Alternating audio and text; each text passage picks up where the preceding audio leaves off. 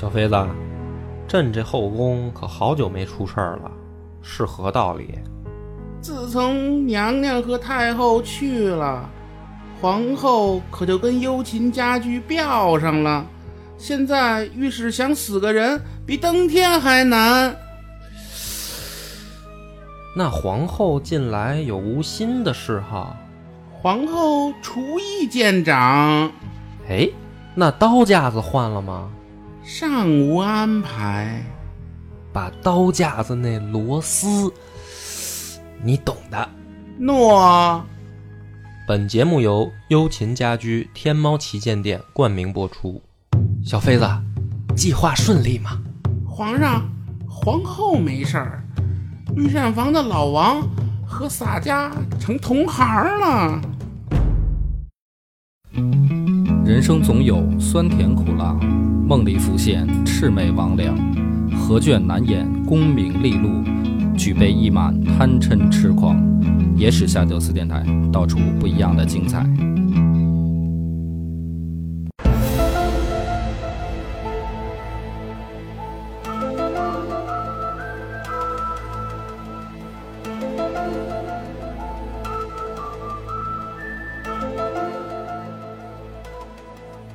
大家好，欢迎收听《野史下酒》，我是主播恶八波大飞。老番仔，咱们五胡乱华在上回见面会就讲完了，今天讲一个野史故事作为调剂。这个故事呢，这个很蹊跷。就你看，咱们这个一到假期，你能说个名字吗？哦，名字啊，叫穿梭于阴阳两路的快递员。没没记住，选择性忘记。这这个这个名字是不是听起来很很对拉风？对对对，就是我觉得我刚才刚要引出来，你说这个逢到这个节假日最忙的是是谁？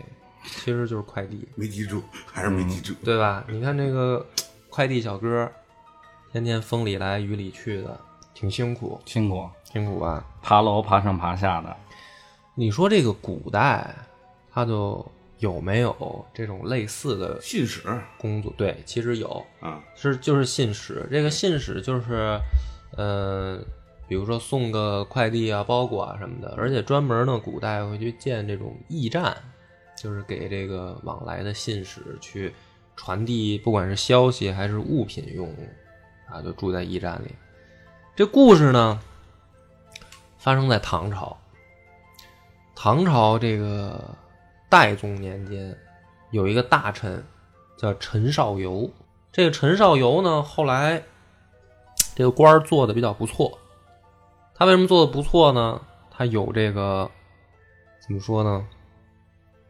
这种官场上啊，潜规则玩的比较好。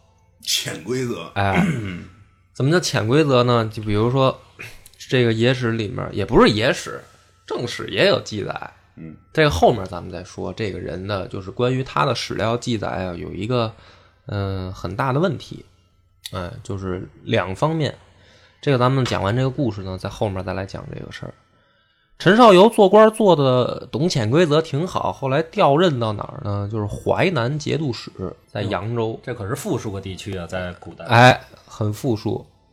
后来呢，有一回啊，陈少游出事儿了，出了一个非常急的事儿，咱们后面再说啊。这事儿呢，就是涉及到呢，他需要马上 送一个消息到这个首都，就是长安。嗯，那你就想吧，从扬州现在的扬州到这个长安就是陕西嘛，啊，很长的一个路。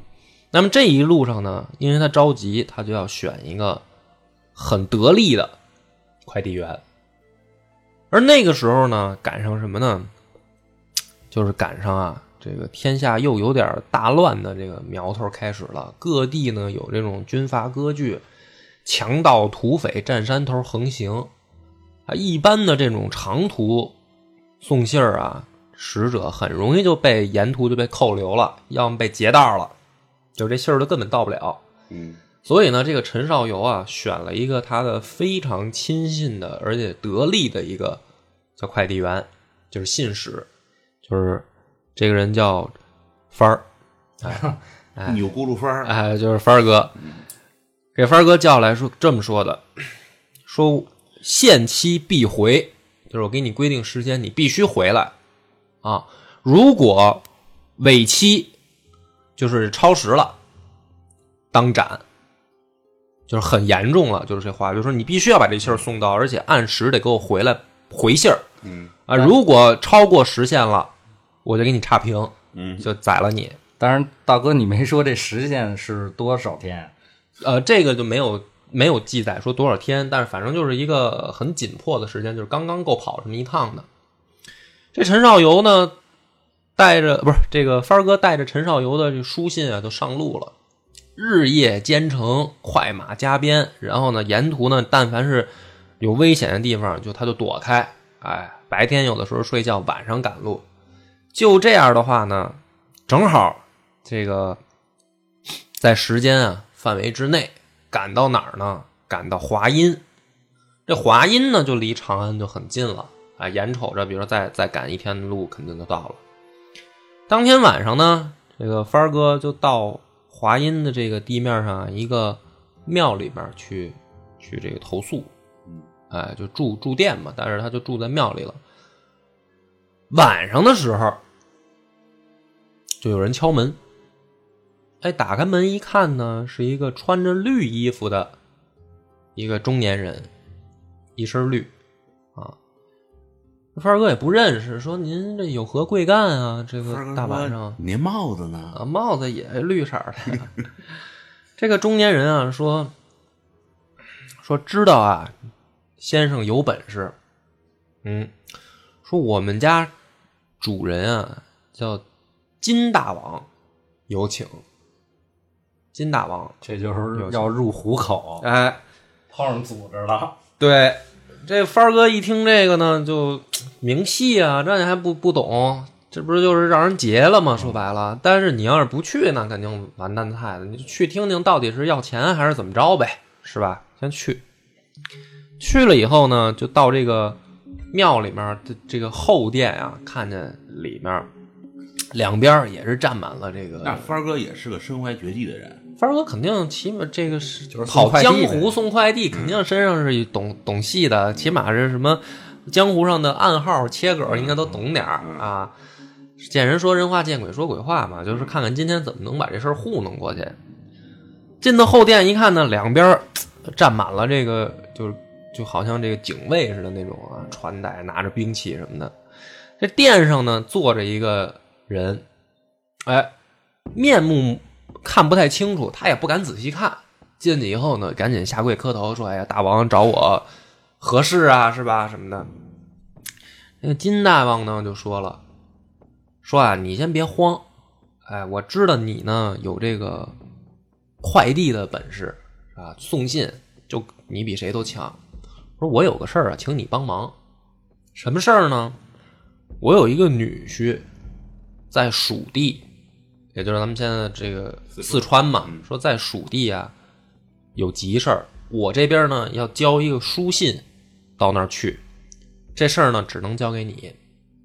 哎，你赶紧把这个书信给我女婿送过去，然后回来找我报信儿。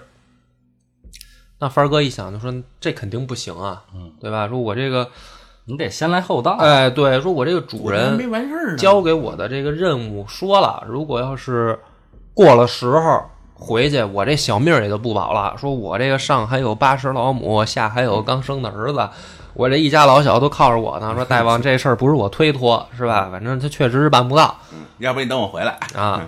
大王说啊，没事儿，说你呢先把我这趟差办了，要不然呢，我今儿就让你交代在这儿啊，你也不用等回去再交代了。逼死人呢！逼死人呗，就是。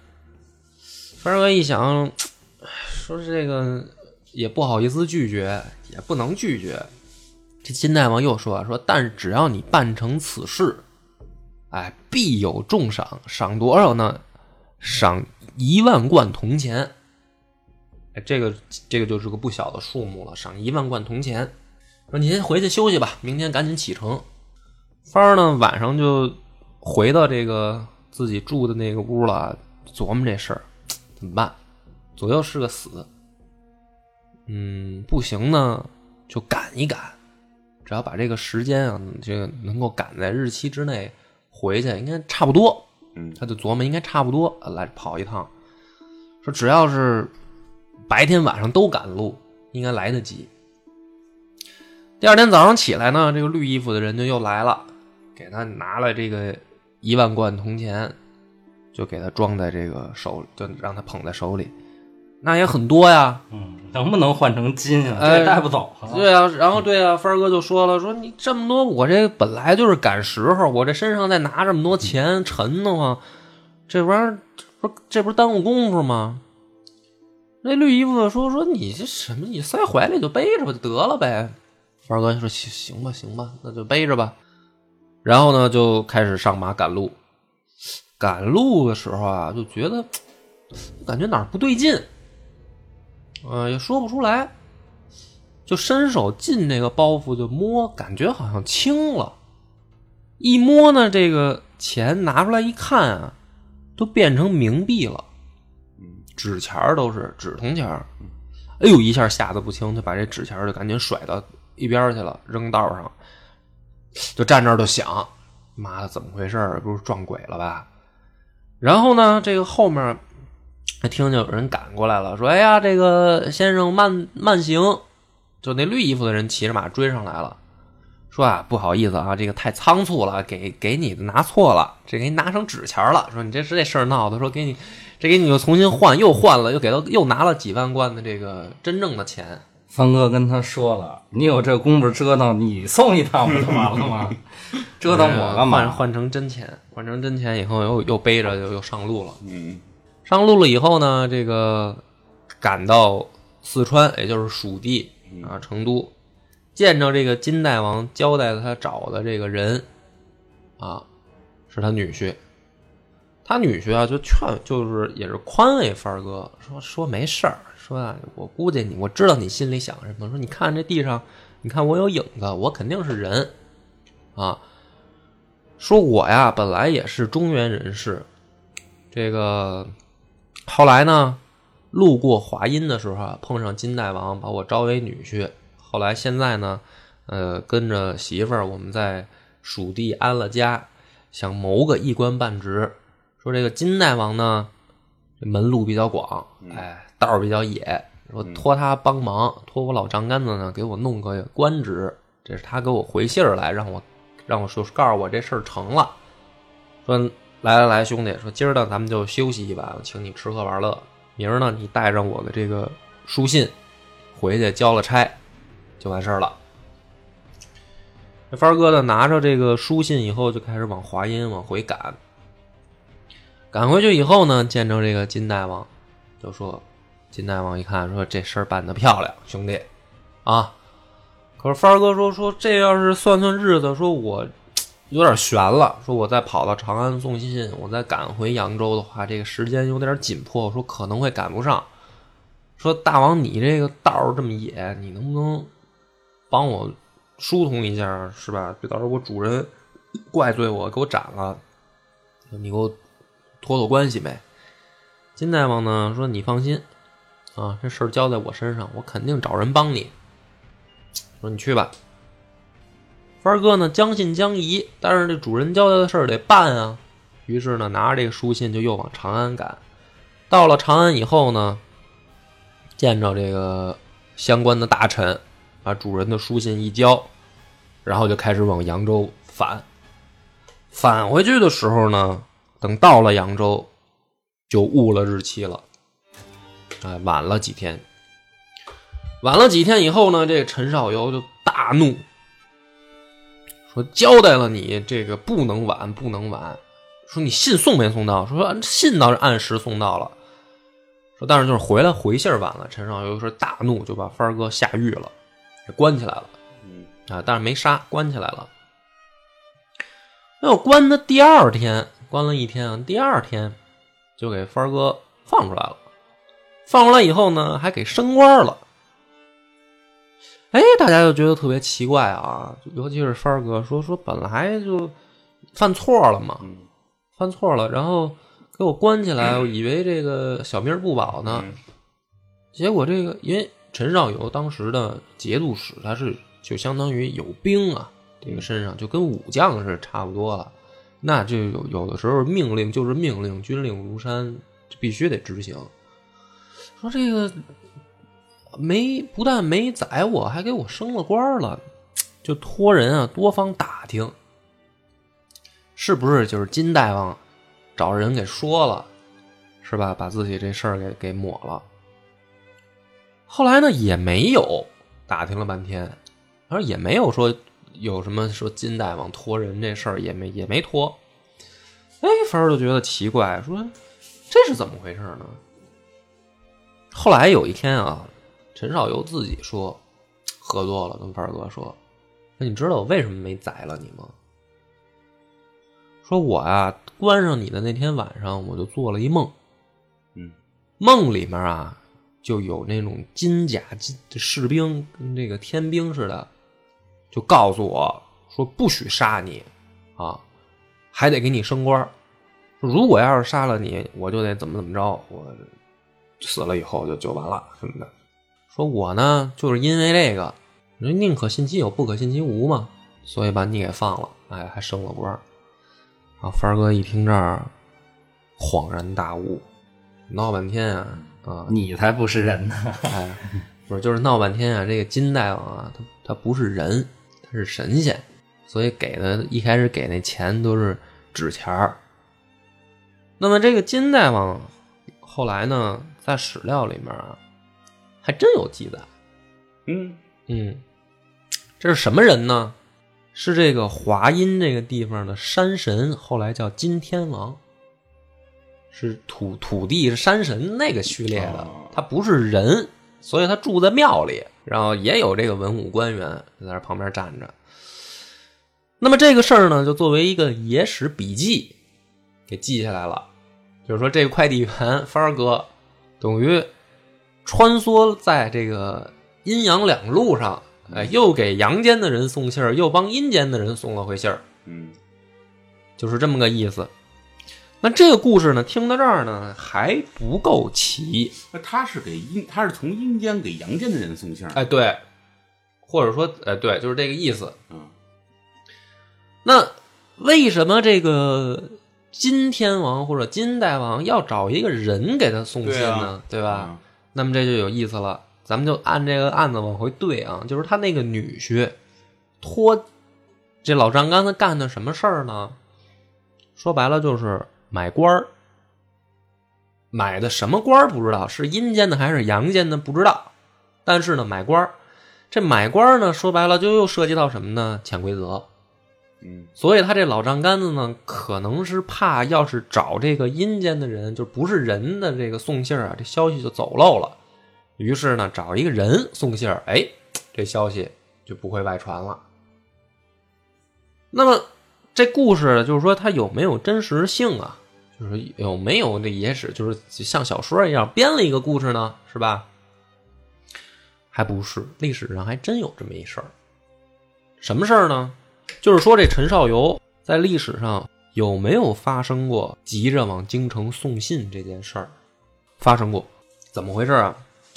当时呢，这个叛军有一股叛军，首领是李希烈，这个查史料都能查到。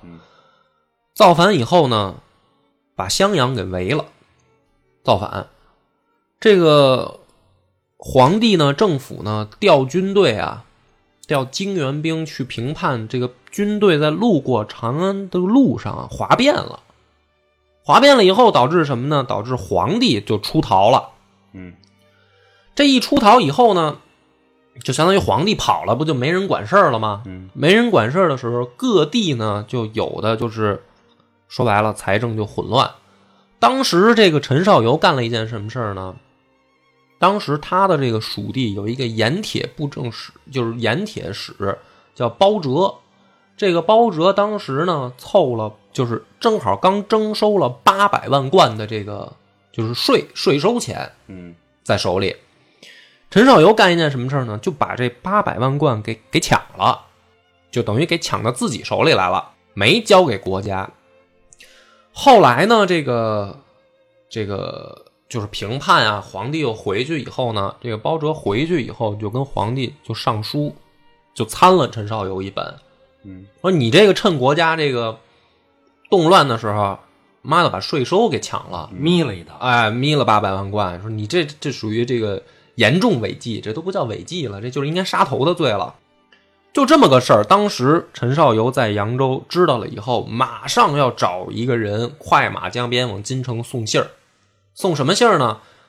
要解释这八百万贯啊，不是自己贪污了，拿过来是干嘛呢？要做军费，因为他是节度使，他要带兵去打李希烈。那么这八百万呢，是作为军费要要要开饷用，那不没钱怎么评判啊？所以呢，着急跟皇帝解释这件事儿，于是找了一个人，快马加鞭往京城送信儿，最后按时送到了，但是回来据说是晚了。哎，历史上就有这么个真实事件，嗯嗯，但是这人为什么晚就没说，你就不知道为什么晚了。那按理来说呢，应该宰了他，在历史上呢也没宰，就没宰。为什么没宰，也就没细说。说，哎，那么这个咱们就讲到，就是说这个小故事啊，其实讲出来以后，就是牵动着什么呢？牵动着你去了解到了一段历史。这个历史就是先说有没有快递这件事儿。那么，假如说有快递这件事儿，那么再接着往下想，就是陈少游到底拿这钱干嘛去了？这就是往后就扒这个案子啊。他说是不是说贪污了这个钱，还是说真的拿这钱去当军费去评判了呢？这个在史料上就有意思了，存在正方两两种说法。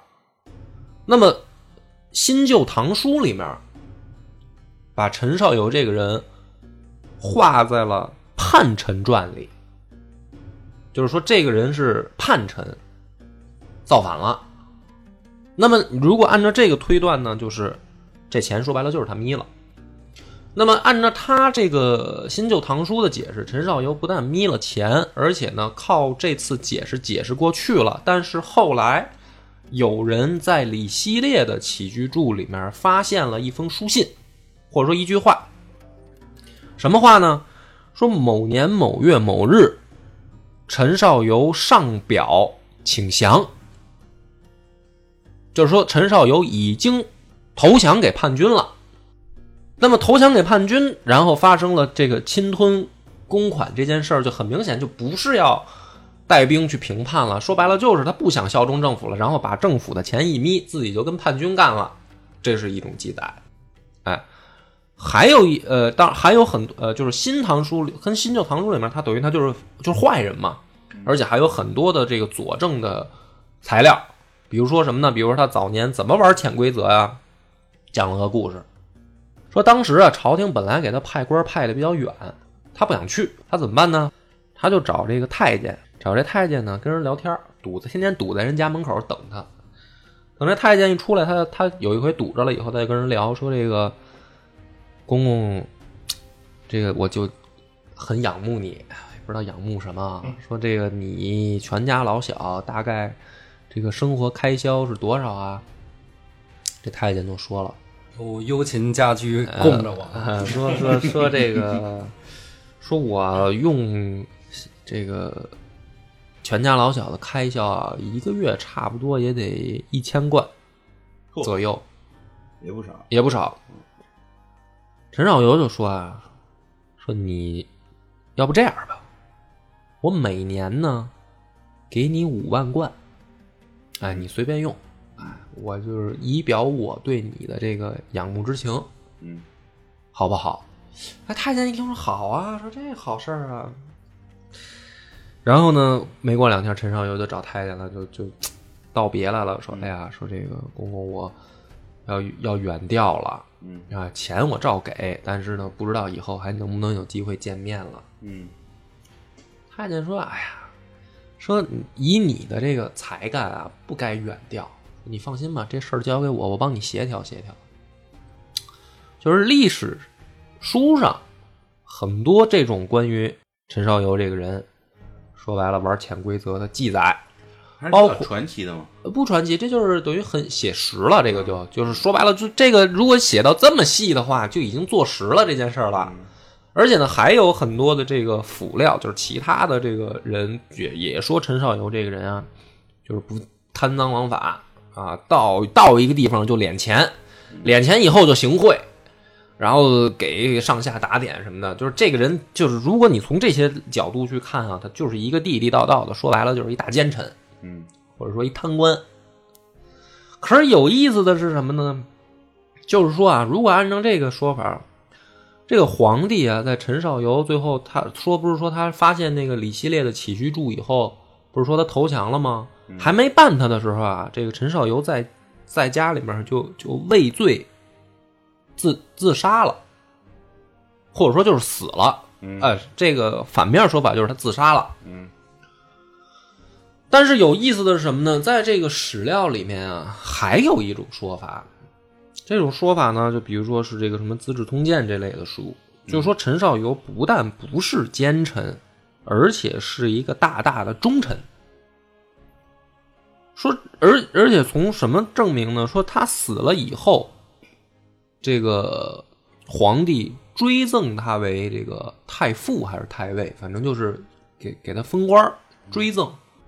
而且呢，说这个陈少游拿了这个钱，就是有去跟李希烈带兵作战的记录，就是确实是用作军费了。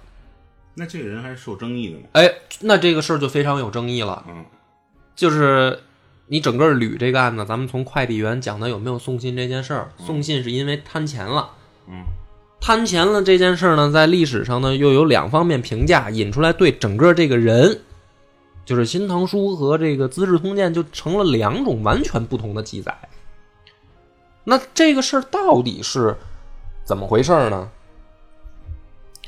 呃，根据就是说现在的这个一些呃学者的怎么说呢，就是研究啊，《旧唐书》包括《新唐书》是从什么时候开始修的呢？是从五代的时候开始修。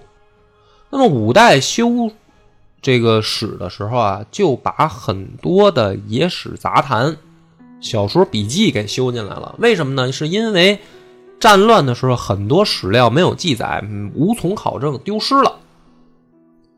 那么这个在修唐史的时候，采采纳了很多的这个就是野史笔记和民间传说的情况下，有人就质疑说，《新旧唐书》里面记载的很多本来就不实，啊就不对。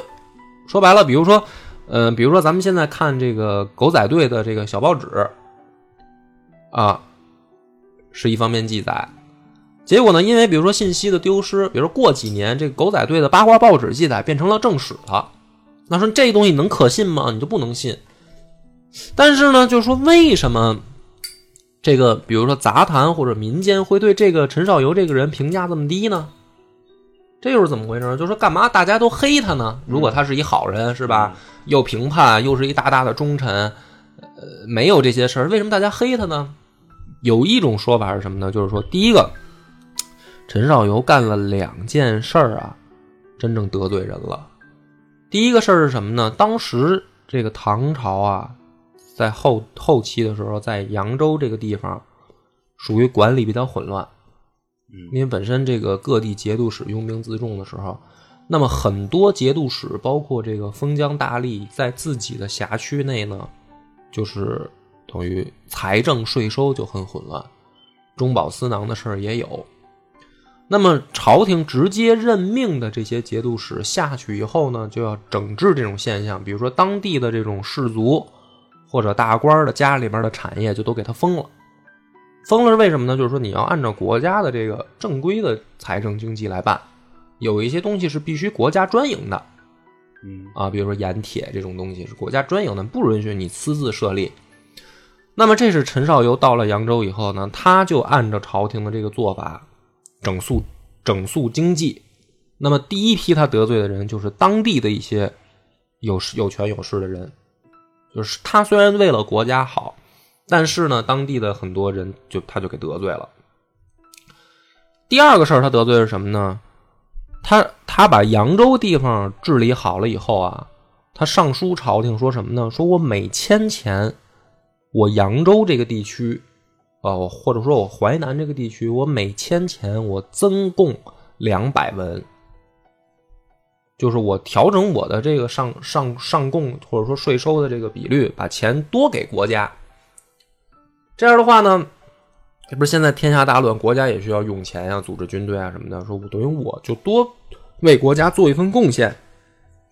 结果呢，这个皇帝呢收到李这个陈少游这个上表以后啊，很高兴，以他这个案例为由，让各地的节度使都参照这个案例来，哦就是你们也都损害别人利益了吗？对，那么他就等于间接的，就是说其他地方人就不愿意了，就是说啊，你就耍耍这个，等于为这个怎么说呢，叫表表忠心是吧？耍风头，搞搞得我们也得跟你一块儿这个去去去吃苦，所以呢，这个人在历史上等于就是说，虽然干的都是好事儿，包括什么修水利工程啊这些，到现在还能找到。就是他当时带队治理的这个水，就是说怎么叫水河道，而且呢也有记载说这个带兵平叛什么的。但是呢，在《新旧唐书》里面，就是他得罪人太多了。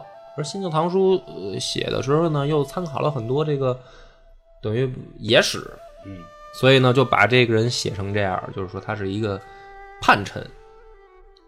但是最后呢，对，按照历史上来说，要不皇帝又不傻，他如果真是叛臣，干嘛死了以后还不追封，还追封给他这个官位，是吧？那你你要是真是叛臣，应该起码这一家子抄了，然后宰了，对吧？所以今天讲的呢，实际上是这么一个故事啊，就是单拎出来讲，因为这个就是我也不知道咱什么时候才能讲到唐朝啊，讲一个鬼故事，引出一段历史。感谢大家的收听，再见。